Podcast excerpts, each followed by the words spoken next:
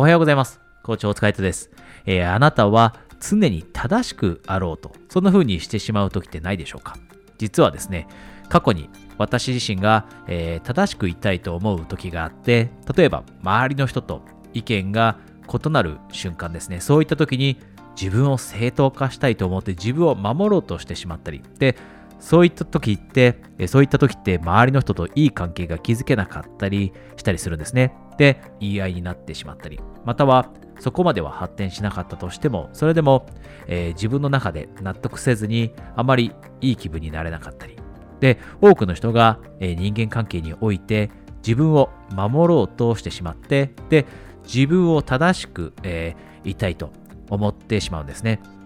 で、こんな時にとても、え、効果的なアイデアがあって、で、自分にもその、え、メッセージですね、そのアイデアというのを言い続けてきたのが、え、私なんですが、そもそも私たちって、え正しくいる必要があるのでしょうかと。正しくいる必要があるのかと。常に正しくいる必要があるのか、それとも幸せでいたいのか。この質問をするとですね、自分を守ろうとする気持ちだったり、自分の意見が正しいと、自分の考え方が正しいと、そういった考え方、意見を守りたいという気持ち、これをですね、少し和らげることができて、え視野を広げることができるようになるんですね。なぜならば、私たちは自分を守って正しくいさせることよりも、周りの人といい関係を築いて、えー、幸せを感じられることの方が冷静になって考えた時に大切だと気づくことができるからです。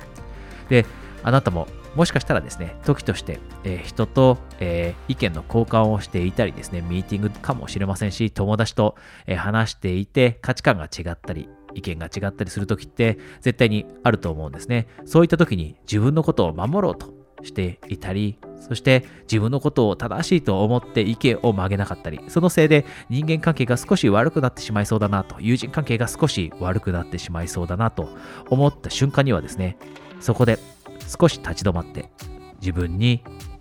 自分ってそもそも正しくいたいのと、常に正しい人間でいたいの、それとも常に幸せな人でいたいのと、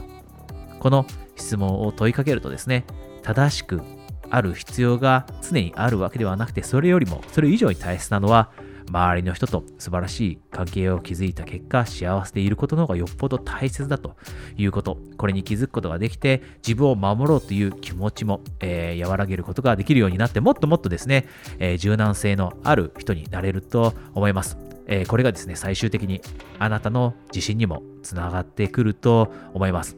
それではですね、今日も一緒にエクササイズをしましょう。え今日はですね、感謝の気持ちを思い描いてほしいと思います。感謝の気持ち。えー、あなたが今持っているもの、経験しているもの、どんなものでもいいです。どんな小さいことでも、どんな小さなものでも、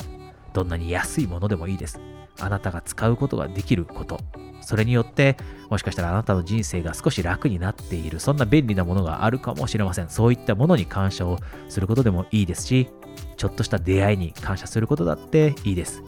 最近、えー、出会うことができた友人、最近出会うことができた、えー、素晴らしい同僚、そういった人との出会いかもしれません。そういった、えー、経験についてしっかりと考えて感謝をしてみる。で、実際にですね、その3つのことに感謝して、感謝というポジティブな気持ちが湧いてきたなと思ってからですね、えー、今日のビデオを、えー、聞き終えるようにしてください、えー、それとですね、今日はお知らせがありますが、もしかしたら、えこのビデオを聞いてくれているあなたは、あまり今、自信がないからこそ、この自信アップだったり、ポジティブになれるような、このビデオを聞いてくれているんだと思います。で、もし、実際にあなたがそういった状況にいてですね、もっともっと自信が持てるようになりたいなと思っていたらですね、え私の、え運営する、え自信アップコミュニティという、えサイト上でですね、自信判断診断というものを作っています。で、この診断はですね、あなたがオンライン上で質問に答えるだけで無料でですね、あなたの今の地震の状況、状態ですね、それを診断できるものです。で、この診断が終わった後にはですね、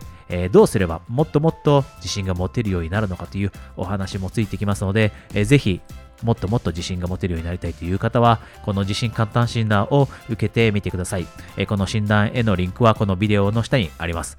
それでは皆さん、今日も素晴らしい一日をお過ごしください。コーチ、お疲れ様でした。